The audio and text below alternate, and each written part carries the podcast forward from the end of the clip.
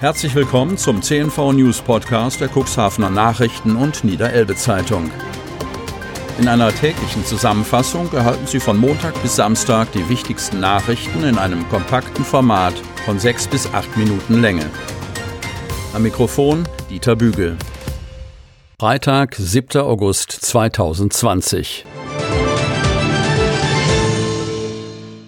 Großer Ärger über lange Wartezeiten bei Zulassungsstellen.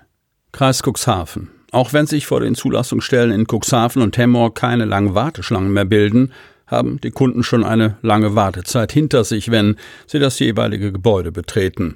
Denn seit der Umstellung auf Online-Terminbuchung müssen Kunden sowohl in der Cuxhavener Hauptgeschäftsstelle, in der Vincent-Lübeck-Straße als auch in der Nebenstelle in Hemmoor bis zu vier Wochen Wartezeit einplanen. Stadt- und Landkreisbewohner, die heute einen Termin reservieren, bekommen in der Zulassungsstelle in Cuxhaven erst am 1. September den nächstmöglichen Termin angeboten, in Hemmoor einen Tag eher. Als die Zulassungsstellen des Landkreises im Mai wieder für den Publikumsverkehr geöffnet waren, bildeten sich lange Schlangen vor dem Gebäude, damit im Inneren die Abstandsregeln eingehalten werden konnten. Daher wurde die Online-Terminvergabe als Fortschritt begrüßt. Doch jetzt wartet man zu Hause. Das Terminsystem hat noch weitere Haken. So darf man in Cuxhaven pro Termin nur zwei Vorgänge bearbeiten lassen, etwa eine Abmeldung und eine Anmeldung. In Hemmoor ist lediglich ein Vorgang möglich. Landrat Kai-Uwe Bielefeld die Situation in der Zulassungsstelle des Landkreises mit ihren Standorten in Cuxhaven, Schiffdorf und Hemmoor ist derzeit aufgrund eines sehr hohen Fallaufkommens schwierig und bereitet mir große Sorge. Wir haben rund ein Viertel mehr Vorgänge als üblich. Das ist ein Phänomen, das erstaunlicherweise überall zu verzeichnen ist. Meine Gedanken bewegen sich dabei sowohl in Richtung der Wünsche der Bürgerinnen und Bürger wie aber auch der meiner Mitarbeitenden. Nicht nur Privatpersonen, auch die Autohäuser leiden unter den Wartezeiten bei den Zulassungsstellen. Konnten sich Händler normalerweise auf taggleiche Zulassung verlassen und Termine zur Übergabe von Fahrzeugen mit Kunden fest vereinbaren, so ist das jetzt nicht mehr möglich. Sie können allerdings Zulassungsdienste in Anspruch nehmen. Doch auch das dauert aktuell bis zu zwei Wochen, wie Andreas Richter vom Zulassungsdienst Kroschke bestätigt. Mit zwei Wochen Wartezeit ist Cuxhaven sogar noch gut dabei. In Berlin dauert es beispielsweise bis zu acht Wochen. Landrat Bielefeld erklärt, warum die Situation in den Zulassungsstellen derzeit so angespannt ist. Urlaubs- und krankheitsbedingt fehlten einige Mitarbeiter, so dass es derzeit bei Vorgängen, die über die Zulassungsdienste bearbeitet werden, auch in der nächsten Zeit zu mehrtägigen Wartezeiten komme. Kreis Cuxhaven Urlaubsflair und Hochsommerhitze tragen dazu bei, dass das Risikobewusstsein verblasst. Beobachtern zufolge benehmen sich viele Leute in den lokalen touristischen Zentren, als wäre die Corona-Pandemie längst Geschichte. Fallzahlen, die im Kuxland aktuell gegen Null gehen, mögen den ein oder anderen in dieser Auffassung bestärken. Ein trügerischer Frieden, mahnen Kritiker, die Kontrollen vermissen und damit offenbar eine Achillesferse ansprechen. Wie berichtet, setzt die Cuxhavener Kurverwaltung auf ihrem Terrain einen privaten Sicherheitsdienst ein. Wer abseits der Strände, etwa in Straßencafés oder auf den Hafenmeilen, die Einhaltung der Corona-Richtlinien kontrolliert, ist eine andere Frage. Die einzigen, die das gezielt machen, sind die Gesundheitsämter, heißt es seitens der Polizei. Beim Landkreis Cuxhaven dagegen spielt man den Ball zurück an die Ordnungshüter. Aus unseren Reihen ist im Augenblick kein Personal unterwegs, erklärt Michael Lechlein, Leiter des Amtes Personal und Organisation, auf Nachfrage.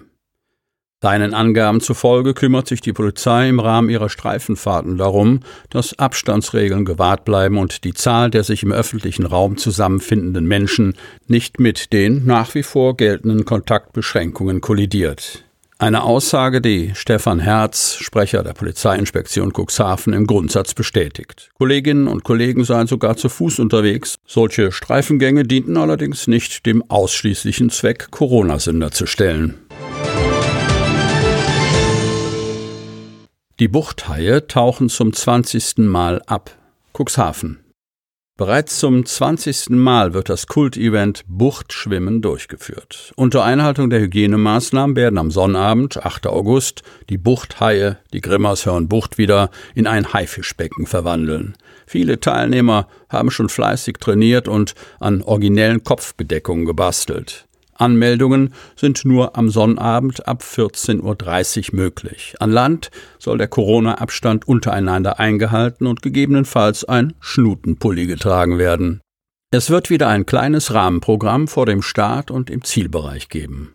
Nach dem bei Kindern beliebten Junior-Buchthai-Schwimmen starten die Buchthaie gegen 15.30 Uhr in Richtung Muschelecke Kugelbarke. Selbstverständlich können Teilnehmer ihr Streckenziel selber festlegen und an den zahlreichen Badetreppen das Wasser vorher verlassen. An Land werden viele Zuschauer das Treiben verfolgen. Bahnübergänge werden zurückgebaut oder durch ein Tor ersetzt. Hechthausen Schranke wird auf Anruf geöffnet. Bitte Taste drücken. Steht auf dem Schild an der gelben Säule neben dem Bahnübergang. Wer mitten im Hechthausener Wald die Bahngleise überqueren will, muss sich gedulden. Anrufschranke heißt das System, bei dem der Fahrdienstleiter in rund 300 Meter entferntem Bahnhof nach Bedarf die ansonsten immer geschlossenen Schranken öffnet. Nach der Passage bittet er um einen Rückruf, damit die Schranken wieder geschlossen werden können. Einsehen kann der Fahrdienstleiter den Ort des Geschehens von seinem Standort aus nicht. Rund 500 der noch etwa 16.000 Bahnübergänge in Deutschland werden auf diese Art und Weise gesichert. Ab dem 10. August sind es zwei weniger. Denn die beiden Übergänge in Hechthausen werden laut einer Bahnsprecherin zurückgebaut. Bei den Bahnübergängen handele es sich um nicht öffentliche Bahnübergänge. Eine Querung sei sowohl heute als auch zukünftig widerrechtlich. Der dem Bahnhof am nächsten gelegene Übergang wird komplett aufgehoben. Anders gestaltet sich die Situation ein paar hundert Meter weiter in Richtung Himmelpforten. Hier gibt es aufgrund alter Wegerechte einen privaten Übergang der Familie von Marschalk, damit vom Gut Hudlow aus am Osterdeich gelegene Flächen ohne Umwege zu erreichen sind. Am Bahnübergang mit der Bezeichnung Baron wird die mechanische Schrankenanlage ebenfalls zurückgebaut. Der Übergang bleibt jedoch bestehen und wird durch ein Schiebetor ersetzt. Sie hörten den Podcast der CNV Medien, Redaktionsleitung Ulrich Rode und Christoph Käfer. Produktion Rocket Audio Production.